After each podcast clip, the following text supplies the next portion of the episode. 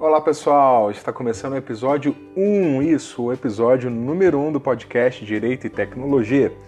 Você que já segue o podcast sabe que existe um episódio zero, que foi o episódio que eu utilizei para me apresentar e apresentar a ideia né, deste podcast. Se você não ouviu o episódio zero, volta lá na sua playlist, busca o episódio zero e aí você vai ouvir né, as minhas explicações. É, bom, eu fiquei aí duas semanas sem gravar, pessoal, porque eu tive um problemazinho de garganta por conta de um resfriado que eu peguei, mas agora estou de volta e com certeza terei mais regularidade nas gravações. O nosso podcast, como vocês bem sabem, ele tem o objetivo de né, travar discussões acerca de desenvolvimentos de tecnologia e como o direito vai se portar diante de todo esse desenvolvimento. Essa semana nós vamos falar sobre segurança da informação nas cidades inteligentes.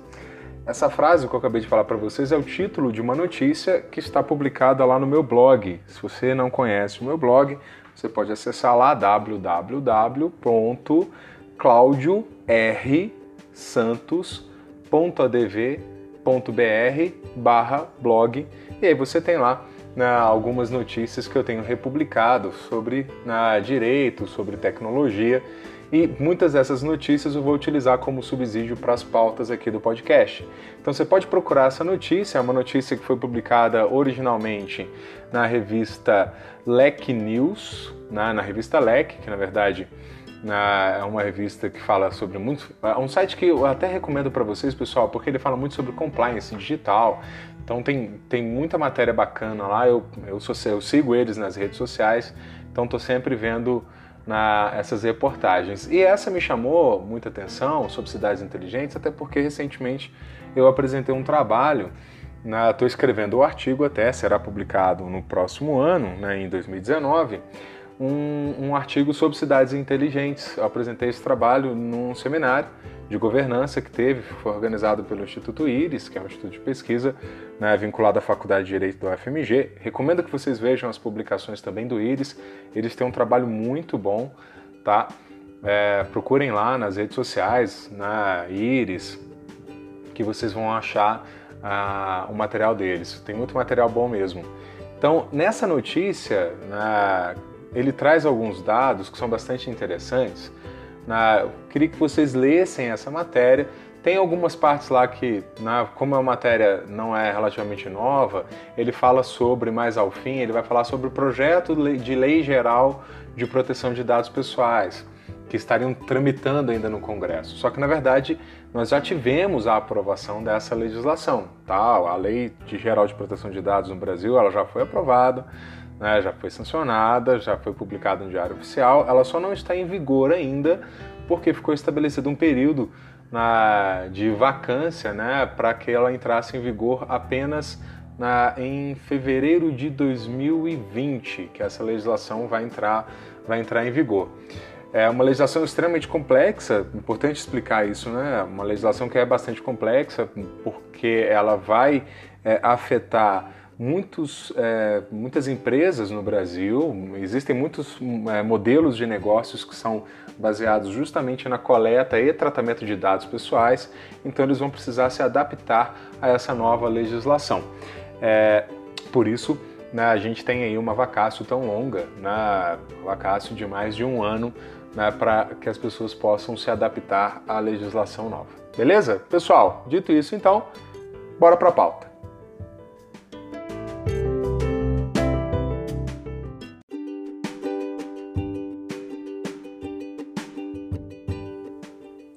Então, começando, pessoal, ao nosso, né, ao nosso tema de hoje de cidades inteligentes. E aí, para começar, eu quero fazer uma pergunta para você.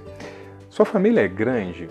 Ah, por que, que eu estou fazendo essa pergunta? É porque eu estou lembrando da minha própria, da minha própria família. Minha própria minha família, ela possui, eu possuo muitos tios por parte de mãe, de pai também, mas a convivência é muito maior com os, né, com os tios né, da família né, da minha mãe.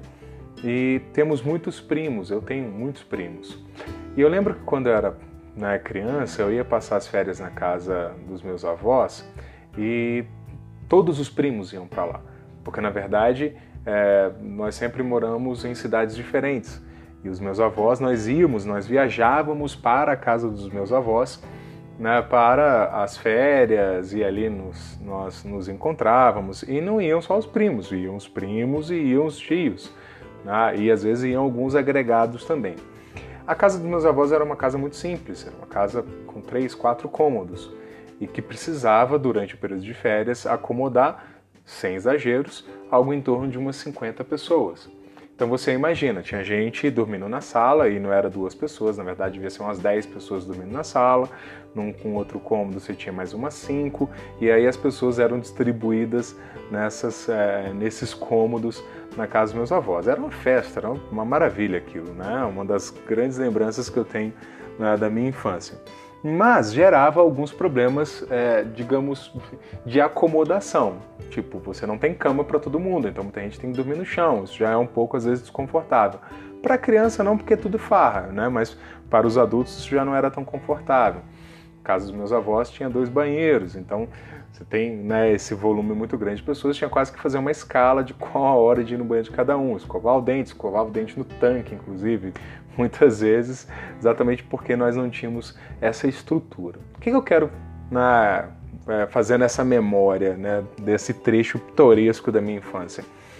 É, a, a reportagem que eu indiquei para vocês, ela traz um dado da ONU que ela estima que até o ano de 2000, 2050, cerca de 65% da população global vai estar concentrada em cidades, nos centros urbanos. Bom, se você vai ter um, um aumento muito grande de pessoas nos centros urbanos, é necessário que esses centros urbanos, que as cidades, estejam preparadas para receber esse grande volume na, de cidadãos, esse grande volume de pessoas. E aí eu volto à cena que eu colocava da casa dos meus avós. Na casa dos meus avós era ótimo, repito, adorava, mas ela não estava preparada para receber aquela quantidade de pessoas e acabava gerando alguns desconfortos que a gente passava por cima porque estava em família. Mas quando a gente fala de uma cidade, não dá para passar por cima desses problemas. É preciso pensar em soluções para que possam todas essas pessoas convivendo dentro desse espaço possam realmente se sentir bem, que a cidade possa de fato funcionar.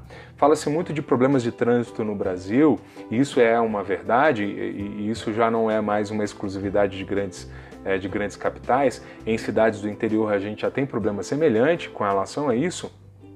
Então a gente precisa pensar em como construir as cidades de uma forma que, na, que as pessoas possam realmente conviver ali dentro daquele espaço. Isso tem reflexos muito interessantes na, no setor, na parte de trânsito, como eu falei, mas também na segurança pública, em serviços de saúde, comércio, turismo, ou seja, tudo acaba sendo afetado por conta disso. E exatamente dentro desse contexto que a gente começa a falar sobre cidades inteligentes, porque a ideia de cidades inteligentes é justamente você, a partir de alguns fatores, que eu, daqui a pouco eu vou expor para vocês, a partir de alguns pilares, você construir soluções que sejam sustentáveis e que possam realmente favorecer na a boa convivência dessas pessoas, o bem-estar dessas pessoas. E mas o que, que é uma cidade inteligente? Na verdade, é, cidade inteligente ou cidades inteligentes, é, ele não possui um conceito tão bem consolidado. É, em algumas pesquisas que eu fiz, até para construir essa pauta, para a gente né, poder conversar aqui, é, eu, eu, li um artigo que foi feito, na verdade, uma espécie de revisão bibliográfica com relação a conceitos, e aí diversos conceitos são, são apresentados. Por que, que às vezes é difícil você conceituar? Porque cidades inteligentes, a, ideia de cidades inteligentes, ela acaba perpassando áreas completamente diferentes. Você vai falar da área ambiental, mas você vai falar urbanístico, você vai falar até dentro do direito, a gente começa a discutir isso também, claro, por isso na, eu trouxe esse tema para a gente poder conversar.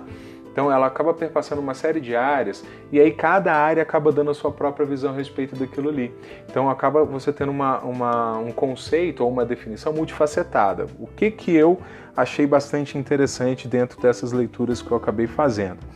É, um, um, um, determinado autor, que eu vou recomendar o artigo dele para vocês é, depois ao fim, é, ele cita a existência de três pilares básicos que vão fundamentar o conceito na, de cidades inteligentes. Você tem um pilar que é o pilar ambiental, um pilar que é tecnológico e o terceiro pilar que, digamos, é pilar e objetivo, que é o bem-estar dos cidadãos.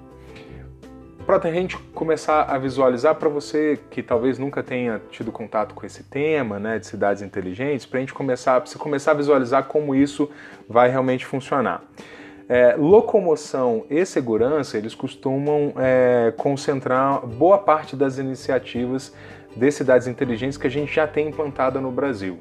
Isso é comum você ver né, em cidades do interior, mas também nas capitais, especialmente nas capitais, na verdade, até.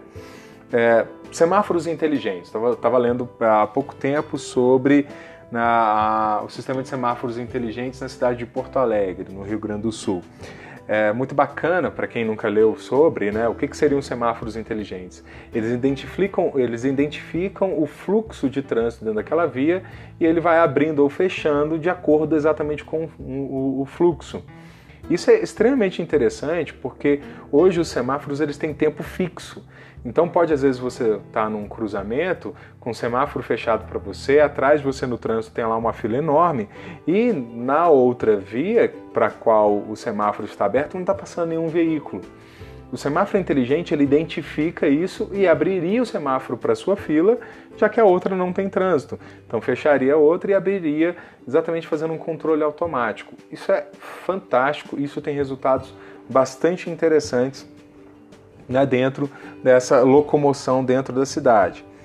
É, dentro da área de, de locomoção ainda, você tem é, alguns serviços, algumas cidades têm implantado isso, que é um serviço onde você consegue, você instala um aplicativo no seu smartphone e aí você vê a rota dos ônibus urbanos, do transporte urbano da sua cidade, é, mas não só vê a rota, como você consegue identificar os pontos de ônibus, aonde você consegue pegar aquela determinada linha, ou para qual lugar você fala, ah, eu quero ir para tal lugar, qual linha de ônibus que passa lá?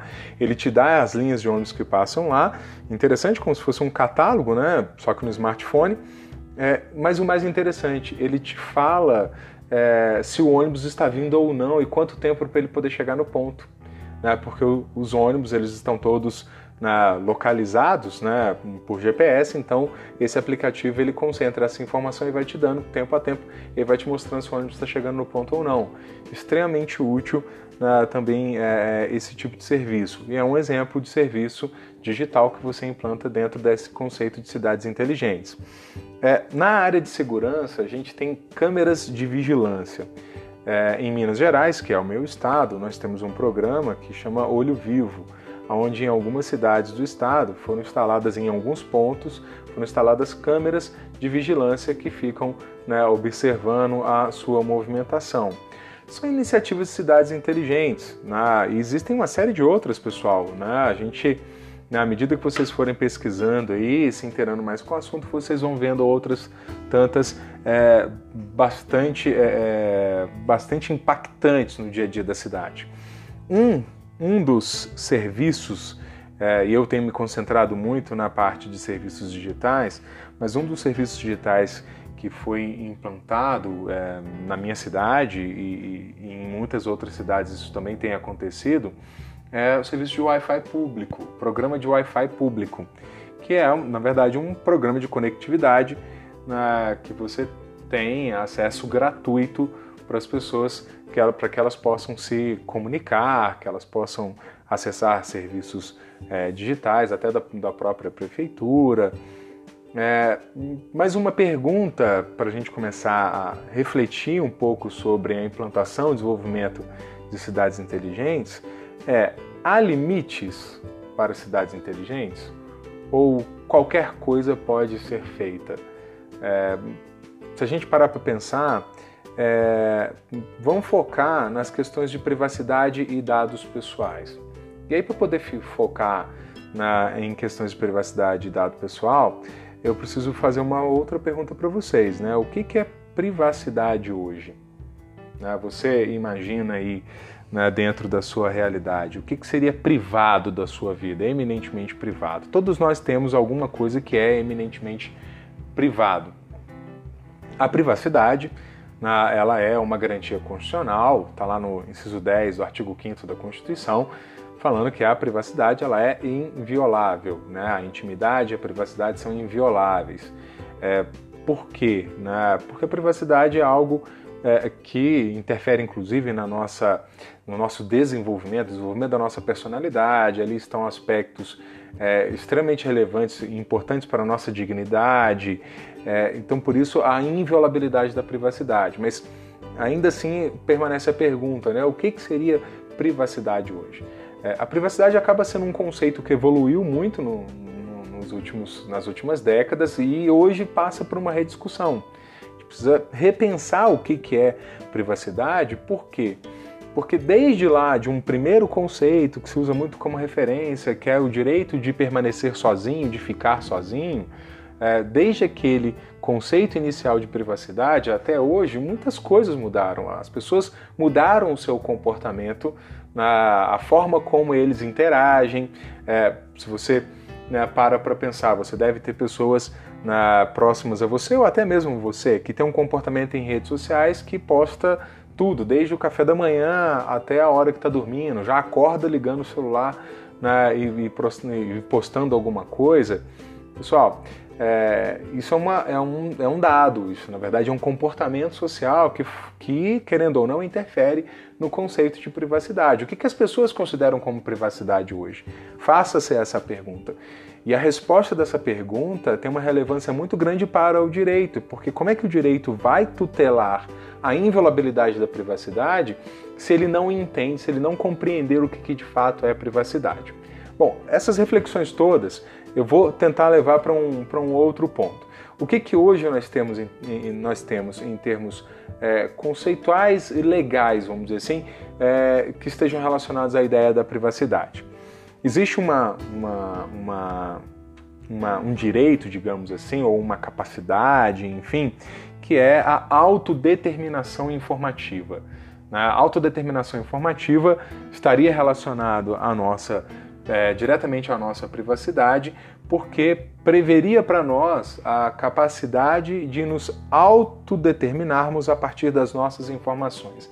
Colocando de uma outra maneira, seria dar a cada um de nós a possibilidade de ter total controle sobre as informações que são geradas por nós e, né, e, e né, não só por nós na nossa produção, mas que são coletadas de nós todos os dias.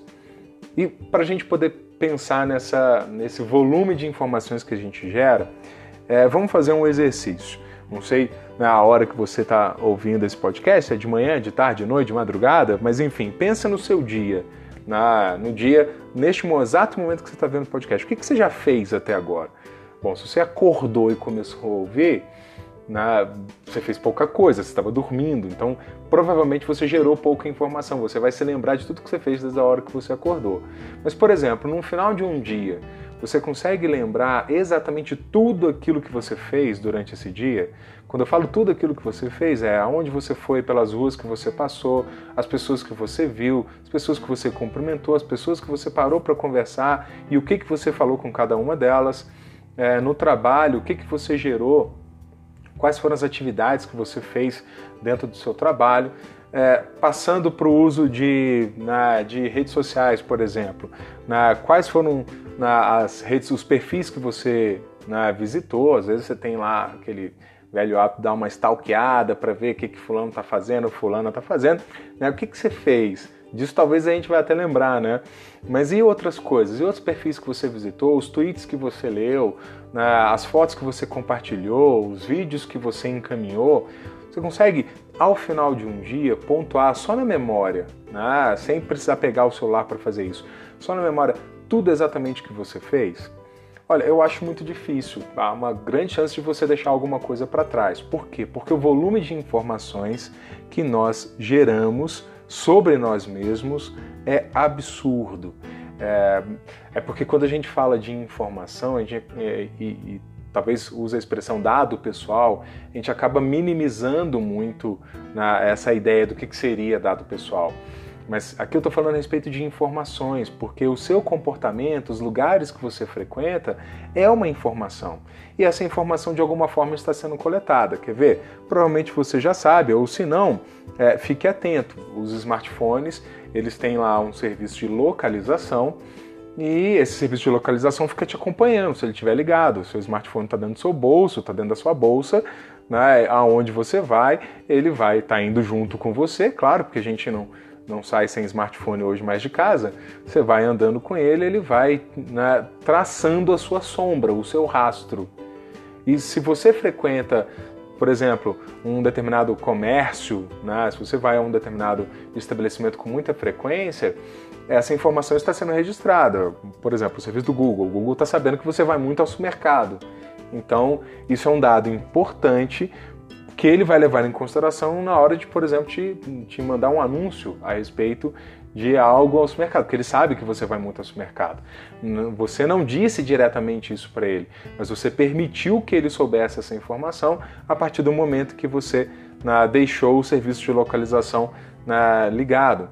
É, uma coisa que eu descobri uns anos atrás, que, é, que eu achei muito interessante e assustador por outro lado, é que ao né, fazer esse estudo sobre, sobre essas, esse serviço de localização, eu fui mexer no celular e aí eu fui lá para desabilitar, mas antes de desabilitar, eu fui entrei na guia para olhar o que, que quais eram os lugares, curiosidade, né? Falei, assim, deixa eu ver aqui os registros que ele fez, né? E de repente no, nos registros que ele fez, eu vi que ele tinha registrado casa, que era a minha casa. Eu falei, pô, mas eu não formei meu endereço no celular, não tem meu endereço no meu cadastro do Google. Ah, de onde que ele tirou que isso aqui é a minha casa? E aí eu fui analisar e vi que o que, que ele fez? Ele presumiu que era a minha casa, porque ele sabe que todo dia eu volto para esse mesmo lugar à noite e durmo ali. E no outro dia eu saio. Então ele sabe que ali é o meu, é, ali é a minha casa, ali é o meu local de repouso. Então ele presumiu que aquilo ali era minha residência e no serviço de localização escreveu casa. Ó, isso aqui é a casa do Cláudio. Então vejam, né? Nós geramos o tempo todo um volume de informações, um volume de dados muito grande. E aí eu volto na questão da autodeterminação informativa. Nós temos a capacidade de controlar todas as informações que são geradas sobre nós, seja por nós mesmos ou seja por um terceiro. Né? Nós temos essa capacidade. Olha, capacidade física talvez nós não tenhamos, mas é preciso que nós tenhamos a capacidade jurídica para fazer isso, ou seja, é necessário que haja uma determinação nesse sentido, do ponto de vista legal, e ao mesmo tempo é preciso que haja uma capacidade técnica para que a gente possa fazer isso. Mas eu quero que vocês entendam, pessoal, isso muitas vezes é mal compreendido quando a gente fala de regular esses tipos de serviço e meio que denuncia essas tecnologias é, a gente não está falando nada contra o desenvolvimento tecnológico, não, tá, pessoal?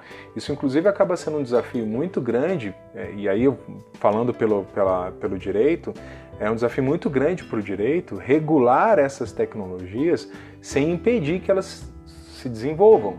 a gente está falando de um tema aqui que é extremamente relevante, que é cidades inteligentes, é o futuro das cidades que a gente está falando, o como nós vamos viver em comunidade no futuro, é, ou seja, é algo extremamente importante, a gente precisa discutir, precisa pensar isso.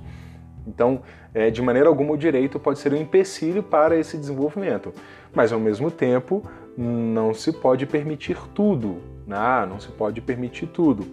Então, o que nós, na verdade, desejamos não é impedir que essas tecnologias se desenvolvam, que elas existam, eu, eu falava isso outro dia numa aula, que os meus, os meus, é, os meus dispositivos, eles estão todos localizados. O meu celular, ele está localizado. O serviço de localização eu desativei um tempo atrás, mas ativei de novo. Por quê? Porque como eu estudo isso, eu preciso saber como é que funciona. Então eu acabo me usando como cobaia na, dentro desses testes aí. Claro que em algumas circunstâncias eu acabo limitando é, essas, esses né, essas opções, mas é, eu acabo fazendo muito teste para poder ver como a coisa realmente funciona. É, um desejo é, passa pela nossa mente e ele precisa ser respeitado. É que nós todos sejamos informados de tudo né, que é feito, de todas as informações que são coletadas por nós, sobre nós, na verdade, a questão do rastreamento. É preciso que nós saibamos que estamos sendo rastreados e para que, que nós estamos sendo rastreados. Qual é, qual é o sentido né, desse rastreamento? É, a, e aí vem um ponto, pessoal, que é um princípio, é um princípio, é um fundamento da proteção de dados pessoais no Brasil, que é o princípio da transparência e que tem todo, tudo a ver com o desenvolvimento de cidades inteligentes. Tá? Vocês vão ver que eu vou falar da transparência agora né, um pouco mais com vocês. É, é, a transparência ela está prevista como, é, como princípio na legislação. É, só para dar um número para vocês, pessoal, né, a Lei 13.709, que é de agosto de 2018, e ela tem na, dentro dos seus princípios dá lá uma série de uma série de princípios, um deles é justamente o da transparência. Está lá no artigo 6 no inciso 6, que ele fala né, da seguinte forma a respeito da transparência, que é garantia aos titulares de titulares que ele está falando ali são os titulares dos dados pessoais, ou seja, eu e você. A garantia aos titulares de informações claras, precisas e facilmente acessíveis sobre a realização do tratamento e os respectivos agentes de tratamento, observados os segredos comercial e industrial. Então, você tem que ter é, o maior, é, maior caráter de transparência possível na coleta dessas informações. Então, isso traduzindo, por exemplo, para o serviço de rastreamento. O Google tem que me dizer para que, que ele usa primeiro, ele tem que dizer que usa, que ele faz o rastreamento do meu celular. Segundo, ele tem que dizer para que, que ele faz isso. Claro, né, o próprio inciso que eu li, ele fala, observados o segredo comercial e industrial. Tudo bem que ele não vai abrir o algoritmo dele que faz isso para mim, porque afinal de contas isso vai ser segredo né, comercial e industrial. Então ele não vai abrir o algoritmo, mas ele precisa dizer por que, que ele faz e para que, que ele faz. Ah, e, que, e que ele faz isso. É, ah, mas o Cláudio, pô, meu celular nunca me, né, nem sabia que o Google faz isso. Talvez você saiba, né, ou talvez você não saiba por um detalhe. Né? Quando você comprou o seu smartphone, ansioso, né? tirou o plastiquinho da caixa, né? Pô, não tem uma coisa né, prazerosa você tirar o plastiquinho da caixa, cheirar aquele cheiro de, né, de, de objeto novo, igual a gente faz para cheirar livro, né? Tem aquele cheirinho de livro bom, eu adoro o cheiro de livro. Então você abre o celular, estava ansioso para usar né, o smartphone, e aí na hora que você foi ligar o smartphone, ele foi te pedindo um monte de confirmação e você foi dando confirmação, tudo porque você estava ansioso para mexer no celular. Pois é, no meio dessas confirmações todas que você deu, estava lá o serviço de localização. Na, enfim, na, é, uma, é um consentimento que você está dando. Inclusive, a ideia de consentimento, pessoal, só fazendo um parênteses aqui, tá? A gente vai ter, eu vou fazer podcast, vou fazer episódio com vocês só para a gente falar especialmente sobre a Lei Geral de Proteção de Dados. E aí o tema do consentimento, ele tem sido bastante discutido, tá? A gente vai falar sobre isso num, episódio especial um pouquinho mais para frente. Mas, voltando para a transparência, né, é necessário, é uma garantia, tá? é um princípio da proteção de dados pessoais no Brasil, está lá na legislação então, ainda que você diga assim, mas Cláudio, você falou que a legislação não está em vigor ainda. Pois é, não está em vigor, tá? Essa legislação ela só vai entrar em vigor em fevereiro de 2020, que é né, a Lei Geral de Proteção de Dados. Apesar dela ser de agosto, ela está no período de vacância, ela só entra em vigor em janeiro de, em fevereiro de 2020. Apesar dela não estar é, é, ainda em vigor, pessoal, a transparência já era garantida pelo Código de Defesa do Consumidor de uma outra maneira, mas poderíamos falar também de transparência. E, pessoal, esse é um princípio que tem na legislação brasileira, que está na GDPR, que é o Regulamento Europeu de Proteção de Dados. A Itália tem documento na, também elaborado lá pela Câmara de Deputados deles em 2015, que também falava sobre na transparência, ainda que de modo transversal, mas acabava falando sobre transparência. Então, é, o que, que a transparência tem a ver com a autodeterminação informativa? Porque, pessoal, para você é, ter controle sobre as suas informações, sobre os seus dados, você precisa saber que eles estão sendo coletados. Então, como é que você vai saber que eles estão sendo coletados e tratados se não há transparência nos órgãos com os quais você se relaciona, nas empresas com as quais você se relaciona? Então, é importante que você tenha transparência porque é exatamente ela que vai propiciar que você tenha controle sobre, né, sobre os seus próprios dados. E, e aplicando isso dentro de cidades inteligentes, é, basta você pensar. É, serviços digitais dentro de cidades inteligentes, eles vão trabalhar exatamente com a formação de grandes bases de dados. É, os dados, pessoal, e, e há muitos autores falando sobre isso, né, que dados, os dados pessoais, os dados, é, eles são o novo petróleo. É, existem uma série de aplicações que são desenvolvidas exclusivamente para a coleta de dados. Tá? Esses serviços que são serviços gratuitos, eles não são tão gratuitos assim. Na verdade, eles trabalham num sistema de troca. Você dá a eles as suas informações e ele te presta algum tipo de serviço. As redes sociais são isso, né? As redes sociais, né, elas são um ótimo exemplo disso mas há uma série de outras aplicações que vão trabalhar exatamente com a mesma ideia. Né? É gratuito porque não te cobra pecuniariamente nada, ou seja, você não tem que pagar uma mensalidade para eles, mas ao mesmo tempo ele está te motivando o tempo todo a jogar informações sua sobre o seu comportamento dentro dessa rede, porque é exatamente isso que vai alimentar, é, alimentar aquele negócio. Mas essa grande base de dados que tanto interessa para o comércio, que tanto interessa para a publicidade, para as empresas, também interessa muito ao poder público. Né? O poder público, é, dados de trânsito, por exemplo, facilitam absurdamente a gestão da cidade, dados de saúde também facilitam muito, dados da área de educação. A gente já produz esses dados, há muito tempo a gente já trabalha com gestão de dados e informações. A questão toda é que quando você implementa é, serviços digitais, você acaba favorecendo a criação de uma base de dados muito superior e muito mais ágil. Né? Antes você tinha que, para coletar dados, você tinha que fazer formulário em papel, ir até os locais, você já havia uma dificuldade muito grande. As pesquisas eram, claro, eh, por amostragem, né? e sempre foram por amostragem, mas talvez às vezes uma, uma, uma amostragem um pouco frágil, porque para fazer uma amostragem muito grande você ter um trabalho absurdo para poder ter aquela amostragem né, muito ampla. Hoje, com o uso de serviços digitais, tecnologias digitais, você acaba tendo um alcance muito maior de pesquisas, de coleta de dados, de informações sobre o que sua população está fazendo. Então, é extremamente interessante para o poder público ter essas informações porque isso pode auxiliá-lo no desenvolvimento da própria cidade, ou seja, dar retorno ao cidadão daquilo que ele está percebendo que é a necessidade né, daquele cidadão. E há é, ainda, né, paralelamente a isso, há ainda a, a, a possibilidade, e aí, aí aqui agora é, um recado para o próprio poder público, que há aqui uma grande possibilidade de, de, dele, de uma maneira mais fácil, é, interagir com a população e dar à população e dar aos cidadãos a possibilidade de uma participação mais ativa na própria gestão da cidade. Vou dar o exemplo de Barcelona. Na Barcelona é um ótimo exemplo de cidade inteligente e que preza muito por essa participação dos cidadãos na, na gestão da própria cidade. É, então, é, Barcelona, eu vou indicar um livro para vocês que vai falar um pouco sobre, né, sobre Barcelona. Né, Barcelona acaba sendo um ótimo exemplo né, para isso que a gente está falando. E aí, quando né, a gente fala de coleta de dados por cidades inteligentes, a gente vai, é, a gente faz uma transposição, digamos assim, que é bastante interessante.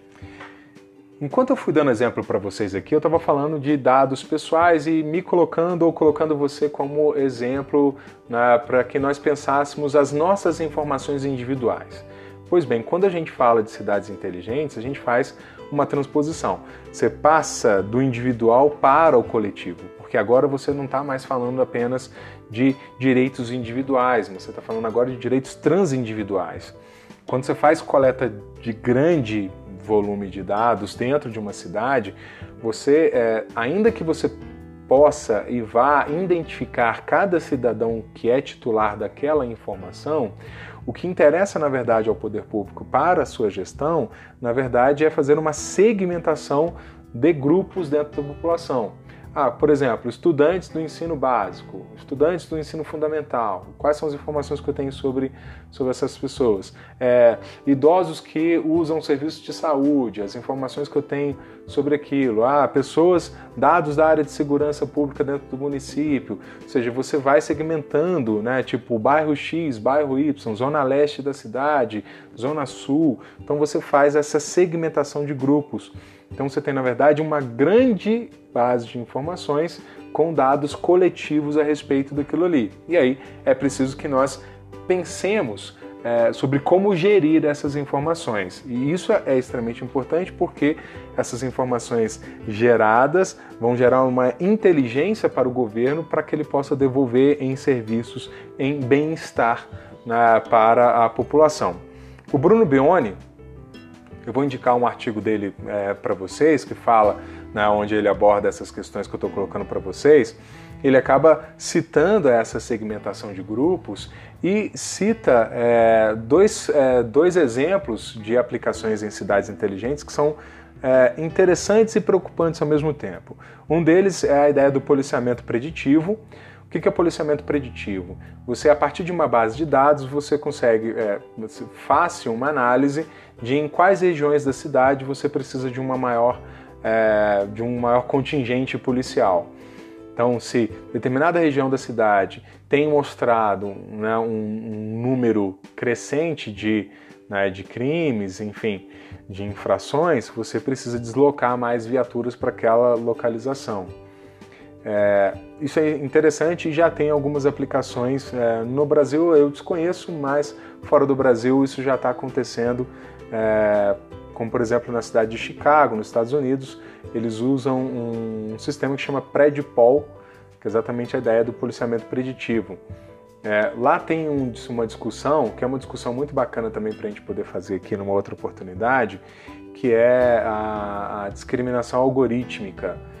Por quê? Porque quem desenha o algoritmo, isso já foi identificado, é, quem desenha o algoritmo, ele acaba transpondo para o algoritmo seus próprios preconceitos. Porque a gente não pode esquecer que o algoritmo ele é desenhado pelo próprio ser humano.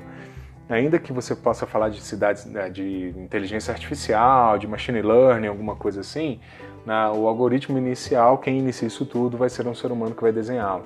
Isso ficou muito claro uma pesquisa um tempo atrás é, de algoritmos machistas, né, que eram desenhados por homens e que eles acabaram transpondo para o próprio algoritmo né, o, seu, né, o seu machismo né, e isso acabou causando alguns danos, digamos assim. Então esse é um ponto que a gente precisa pensar e que o direito precisa se manifestar sobre isso também, tá? Mas é um, um outro, né, um outro tema para a gente discutir aqui mais adiante. Um outro exemplo é sistemas de saúde, né, voltando ao, ao tipo, né, a exemplos de serviços digitais que uma cidade inteligente pode oferecer. O sistema de saúde é bem bacana porque você consegue, talvez, de uma maneira muito mais rápida e ágil, né, você conseguir identificar a escalada de uma determinada patologia, de uma determinada doença. É, e não só isso, de você identificar como dentro do município a gestão da saúde tem acontecido com relação a profissionais, com relação a medicamentos, com relação a tratamentos, a, em relação a leitos. Claro, a gente já tem isso funcionando e, claro, em bastante em, em, em evolução constante mas que também merece um certo cuidado, porque dados de saúde são dados extremamente sigilosos. Segundo a nossa legislação, né, a Lei Geral de Proteção de Dados, é, dados de saúde são considerados como dados sensíveis. E dados sensíveis, pessoal, qual que é a diferença que a gente tem? É porque os dados sensíveis eles vão ter é, um tratamento é, diferenciado pela nossa legislação com relação à sua coleta, com relação ao seu compartilhamento com terceiros, com relação né, ao, ao, uso que se faz. Então é, é preciso que se tenha muito cuidado. Só para vocês verem, né, a legislação, a Lei Geral de Proteção de Dados, no artigo 5 ela dá uma série de definições. E aí ela traz uma definição sobre dado pessoal sensível, que ele fala assim: Dado pessoal sensível é dado pessoal sobre origem racial ou étnica, convicção religiosa, opinião política, filiação a sindicato ou a organização de caráter religioso, filosófico ou político, dado referente à saúde ou à vida sexual, dado genético ou biométrico, quando vinculado a uma pessoa natural. É porque, ah, se comentar de trás para frente, ele fala quando vinculado a uma pessoa natural, é porque a nossa lei geral de proteção de dados é para as pessoas naturais e não para as pessoas jurídicas, tá? É apenas exclusivamente para as pessoas naturais. Então, ele está lá dados de saúde, dado referente à saúde, como uma espécie de dado pessoal sensível. Então, é preciso que se tenha cuidado na, na implantação de serviços, de, é, serviços digitais né, para cidades inteligentes dentro desse que, que trabalhe com esse tipo de informação. Eu vou aproveitar já que eu falei aqui de dado biométrico como dado sensível, vou comentar para vocês uma coisa. É, talvez até alguns de vocês tenham visto né, a notícia sobre um problema que, que teve em São Paulo, na linha 4. Né? A Via 4, que é a concessionária da linha 4 amarela do metrô de São Paulo, ela acabou implantando câmeras dentro dos seus vagões e essas câmeras elas filmavam o rosto das pessoas porque essa câmera estava escondida. Quem já andou de metrô, né? Você entra, metrô normalmente em cima da porta do metrô ou não necessariamente em cima da porta, mas tem lá uma, um painel de publicidade. Eles colocaram uma câmera hum, escondida nesse painel de publicidade. Qual era a intenção? A intenção era identificar a reação do, do da, da pessoa no momento em que ela olha para a publicação na hora que ela olha para a publicidade, qual é a reação que ela tem, se é de alegria, se é de tristeza, se é, né, se é de ojeriza, enfim, né, qual é a reação que ela tem ao ver aquele tipo de anúncio. E esse, essa informação que é, que é colhida, ela pode ser considerada como dado biométrico, porque é a formação do seu rosto. Então isso é dado sensível. Essa aplicação em São Paulo foi suspensa, está tá sendo discutida judicialmente, o IDEC, que é o Instituto de Defesa do Consumidor, ele entrou na justiça, brecou na a utilização dessas câmeras, elas foram retiradas, né, todas elas foram retiradas, mas elas ficaram alguns meses, elas coletaram muita informação, elas coletaram muito dado ali, porque ficou alguns meses. Você pensa em São Paulo, o volume de pessoas que transita pelo metrô por essa linha especificamente todos os dias é absurdo. Então, ela tem dados é, suficientes para poder fazer uma análise bastante interessante. E, claro, isso é um outro ponto que eu volto à nossa pergunta inicial. Há limites para cidades inteligentes? A gente fala de segurança pública, né? É, as câmeras de vigilância, elas não podem ser consideradas como uma forma de invasora de privacidade também? E a privacidade é inviolável? Como é que fica então essas câmeras de segurança? Eu me lembro do Bauman, né, falecido filósofo, né? Ele, em certa vez, ele numa entrevista, ele falava muito sobre é, a, a, a fórmula de ouro, né? Que ninguém encontrou ainda, que é você equilibrar liberdade e segurança. Quanto mais segurança você quiser, menos liberdade você vai precisar ter. Quanto mais liberdade você quiser ter, menos segurança você vai ter que ter. Então, achar a fórmula de ouro que equilibra liberdade e segurança é extremamente complexa e é exatamente isso que a gente está tentando fazer né, ao discutir todos esses temas.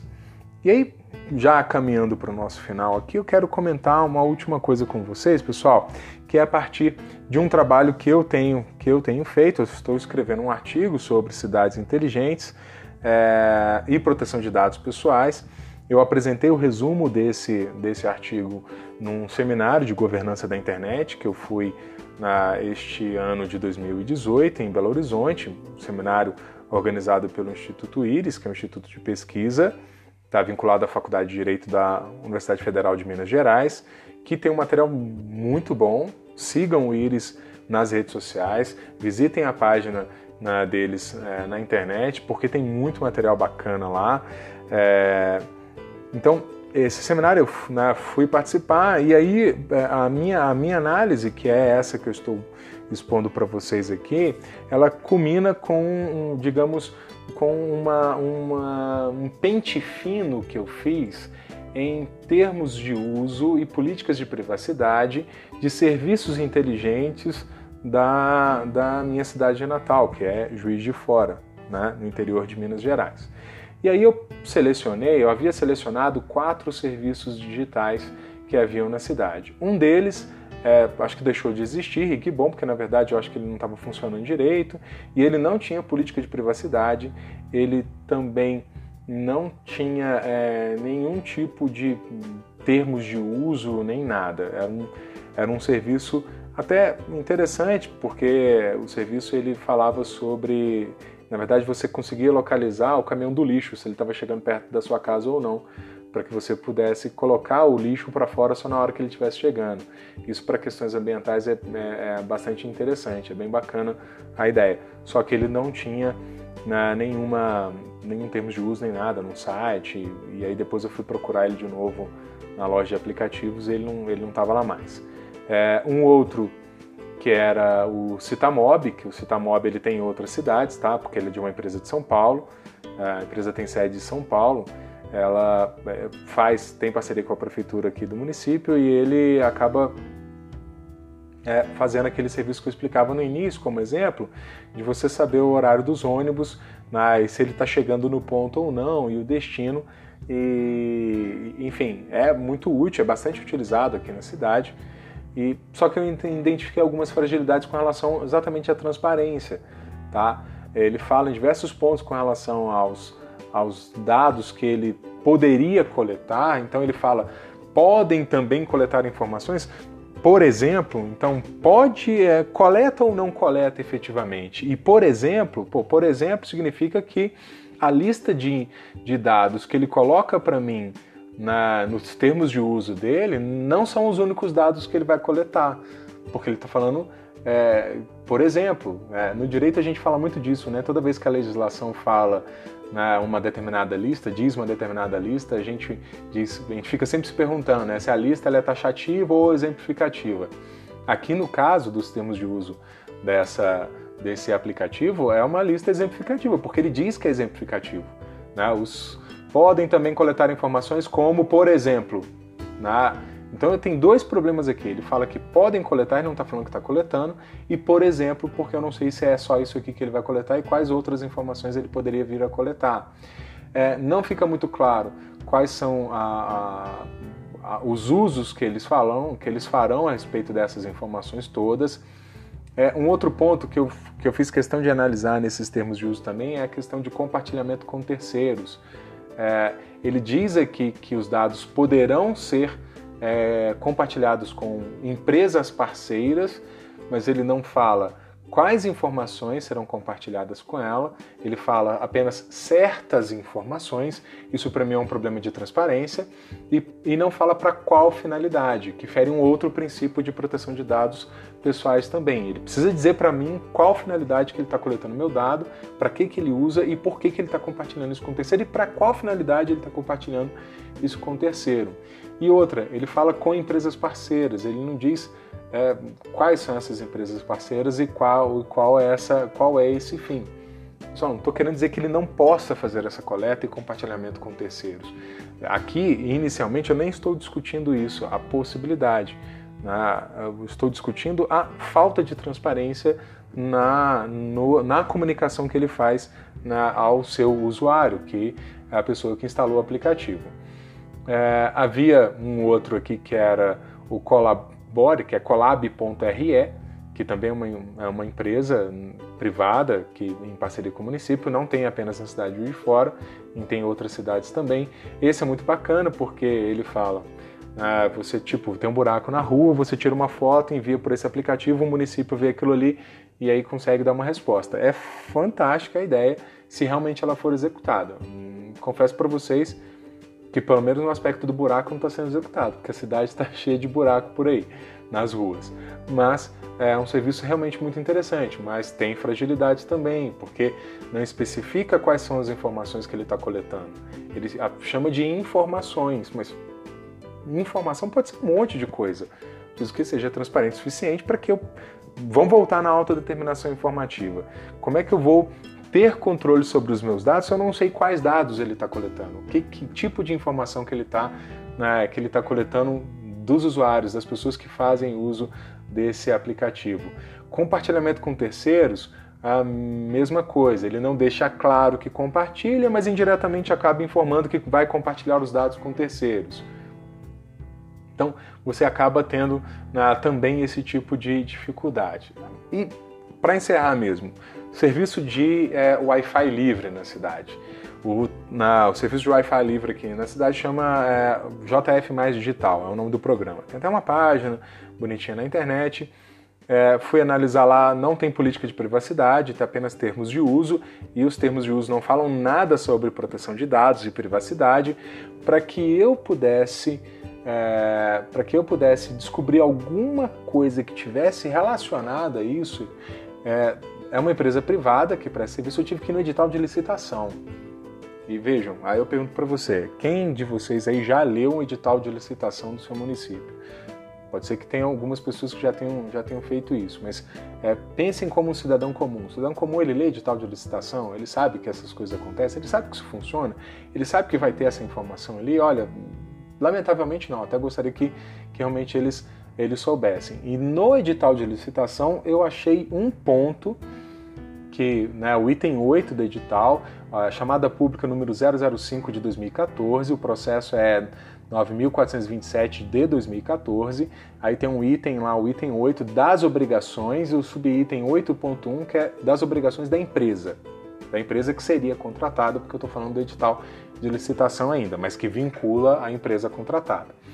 E aí no item 8.1.23 fala, ele diz assim: a contratada deverá preservar o caráter confidencial das informações dos usuários, não as aproveitando em nenhuma hipótese para fins não condizentes com o objeto licitado. Bacana. Somente poderão ser repassadas as informações em seu poder à Prefeitura da cidade de Juiz de Fora, mediante prévia solicitação da mesma ou da autoridade pública competente, sob fundado pedido judicial e ou administrativo vinculante, sempre observando os preceitos constitucionais atinentes à intimidade e ao sigilo dos dados pessoais. Até tá bacana, até uma garantia na, de confidencialidade e de proteção das informações dos usuários. Mas isso está no edital de licitação, isso tinha que estar tá na política de privacidade dos serviços e não numa informação escondida como essa. Isso é, é onde a cidade peca pela falta de transparência. É, eu acho extremamente interessante você desenvolver é, tecnologias digitais, é, implantação de serviços digitais, porque se você pega lá os, os, os pilares que eu apresentava para vocês no início, né, o pilar ambiental, de tecnologia e de bem-estar dos cidadãos, né, realmente você consegue melhorar muito a cidade em que vivemos utilizando dessas tecnologias. Mas é preciso se fazer isso de uma maneira que não desrespeite os direitos dos cidadãos. Então, pessoal, é, essa acaba sendo uma discussão que é uma discussão bastante ampla. É, nós não temos como esgotar essa discussão, para falar a verdade. O que eu né, quero fazer, o meu objetivo é plantar a sementinha na cabeça de vocês aí, para que vocês possam é, contribuir com esse debate, contribuir com essas discussões né, dentro de cada uma das suas especialidades. Uma coisa que eu recomendo é estejam abertos é, para ler é, textos de outras áreas, tá? E aí, falando muito particularmente para as pessoas do, né, do ambiente jurídico, é porque há uma tendência, e essa tendência precisa ser quebrada imediatamente, dos estudantes de direito eles se concentrarem, concentrarem suas leituras só em materiais jurídicos.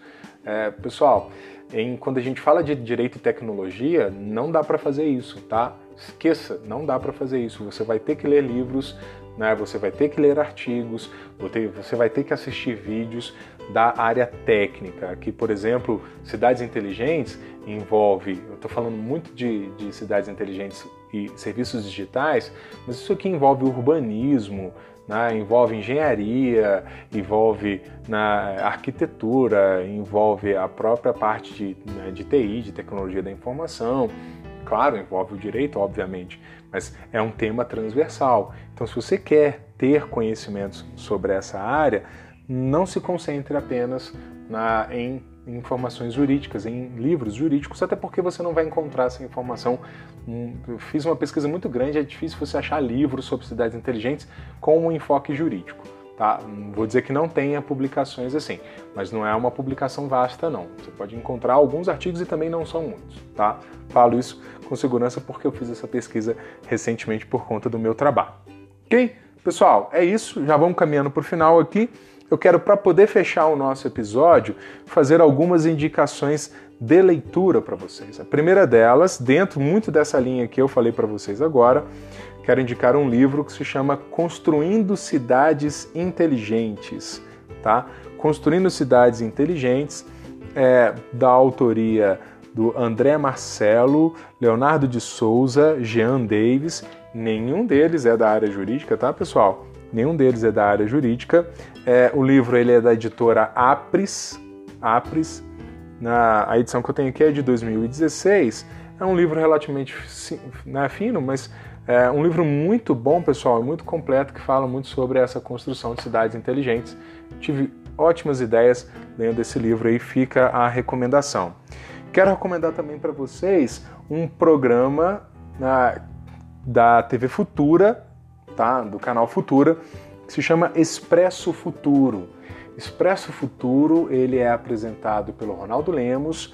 Ronaldo Lemos é advogado, especialista em direito e tecnologia, sou fã do cara, gosto dele pra caramba. Ele, ele apresenta esse programa, ele é presidente do ITS, na, que é o Instituto de Tecnologia e Sociedade, o ITS Rio. Já fiz alguns cursos na, por este instituto. É, e esse programa é muito bom. Esse programa é muito bacana. Vocês é, tem um episódio que fala sobre cidades inteligentes. Esse episódio foi ao ar em agosto de 2017. Mas os programas estão todos no YouTube, tá, pessoal? É gratuito, tá? Acesse lá, você vai ver na, esse, esse episódio lá. É, um outro artigo, para quem. Vou indicar para vocês esse artigo, é um artigo científico, foi publicado na revista De Direito da Cidade, volume 8, número 4. O título do, do artigo é Smart Cities e Direito: Conceitos e parâmetros de investigação da governança urbana contemporânea. Então, repetindo, Smart Cities e Direito conceitos e parâmetros de investigação da governança urbana contemporânea. É um artigo bastante elucidativo, pessoal, e inclusive, se você vai estudar esse tema na cidades inteligentes, comece por este artigo. Esse artigo é muito bacana, ele vai te dar uma base conceitual de cidades inteligentes muito interessante e daqui você parte para outras, outras leituras. Ok? Beleza, então, pessoal, chegamos ao fim deste nosso primeiro episódio. Estou muito feliz de estar aqui com vocês. Espero estabelecer um diálogo frequente.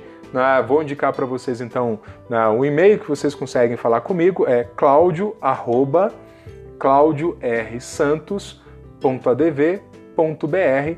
Ah, me mande um e-mail, pode me acompanhar nas redes sociais. Estou lá no Instagram, no Twitter e em breve de volta ao Facebook também. Dei um tempo do Facebook mas em breve estarei de volta lá também. Estou reformulando a minha página, mas você já me encontra nessas outras duas redes sociais. Os perfis estão no meu blog. Vou repetir o endereço do blog, falei no início, www.claudiorsantos.adv.br barra blog. É isso então, pessoal. Na, desejo a todos aí um ótimo dia, uma ótima noite, ótima tarde, uma boa semana, bom final de ano. Enfim, um grande abraço para vocês. Até a próxima.